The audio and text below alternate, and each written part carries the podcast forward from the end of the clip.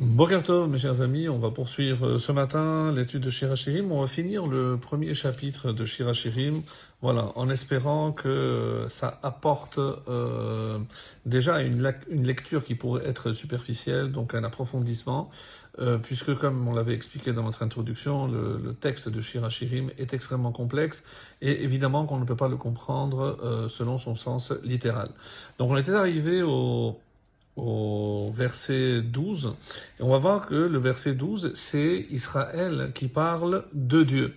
Donc, comme on avait dit, qu'il y a toujours donc euh, quelques psukim, soit c'est Israël qui parle à Dieu, soit Dieu répond à Israël.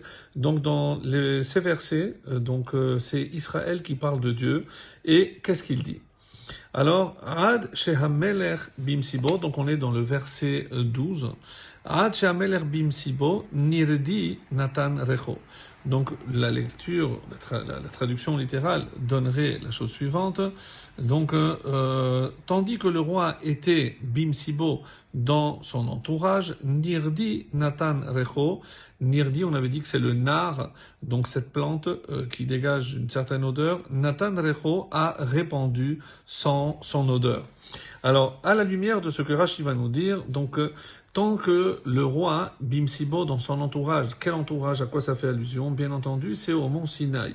Donc, tandis que le roi était encore au, mont Sinaï, et Nirdi, c'est mon action, en quelque sorte malodorante, à, à exhaler cette odeur, à quoi ça fait allusion selon Vachi C'est au moment où le peuple juif a fait le veau d'or. Donc, et là, on a malheureusement souillé notre alliance parce que euh, on a euh, on est contre, on a contrevenu à ce que Hachem nous avait édicté lors du décalogue de ne pas avoir, de ne pas faire de Avodazara. Alors, verset 13. Euh, Teror Hamor Dodili Ben Shaddai Yalin. C'est un sachet de myrrhe mort d'Odili, mon bien-aimé, pour moi. Ben Shaddai Yalin, entre mes seins, il repose. Donc le verset 13, mais bon, maintenant c'est comment Dieu a réagi face à la faute, mais mon bien-aimé, Akadosh Baruch a réagi avec un bouquet de myrrhe.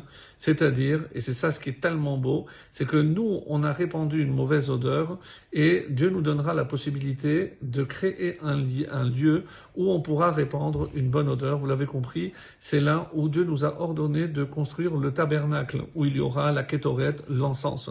C'est comme ça que, d'après Rachi, ce bouquet de myrrhe, c'est la construction du Mishkan, du tabernacle, où il va enfin faire résider sa présence entre euh, dans, le Haron, entre les arches, entre pardon les barres de, de l'arche sainte. 14.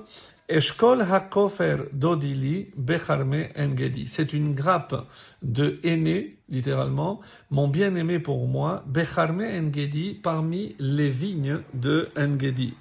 Et donc, comme un bouquet de troène, donc c'est une autre plante, qui pousse à foison dans les vignobles de Engedi, mon bien-aimé, et quel est le lien ici? Pourquoi euh, cette allusion encore à des, des, des, fleurs odoriférantes? C'est parce que Dieu a multiplié le pardon. Donc c'était presque impardonnable la faute qu'on a commise, à savoir la faute du vaudor. Malgré tout, Dieu a couvert notre action de mauvaise odeur en faisant justement, euh, en créant une bonne odeur. Et la suite euh, et la fin de ce verset, Hinach, donc Hinach Yafar Rayati, verset 15, que tu es belle, ma compagne. Hinach Yafa, que tu es belle, et Naïchionim, tes yeux sont comme des colombes. Et comment comprendre ceci?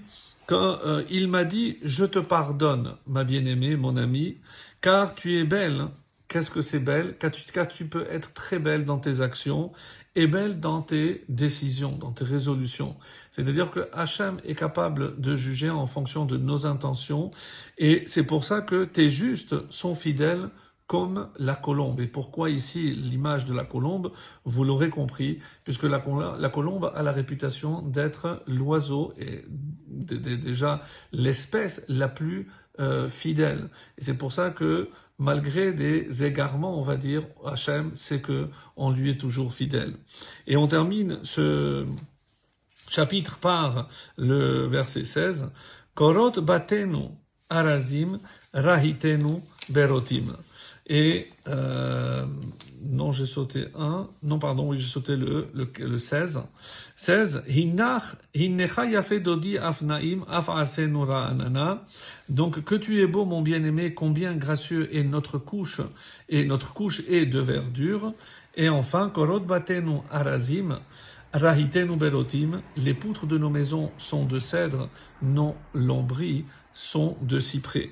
Et c'est là, c'est Dieu Israël qui s'adresse à Dieu et en disant non, Hachem, c'est toi qui es beau, mon bien-aimé, parce que tu as pardonné, tu as pu pardonner mon péché, permettant ainsi, et les poutres, c'est une allusion au, Mishkan, au tabernacle, mais aussi au temple, permettant notre temple me garde toujours fraîche auprès de toi. Les poutres de notre maison sont de cèdre, bien entendu, une allusion au Beth Mikdash, et nos panneaux de cyprès, en espérant qu'on pourra avoir la chance et le mérite voir le troisième temple très vite.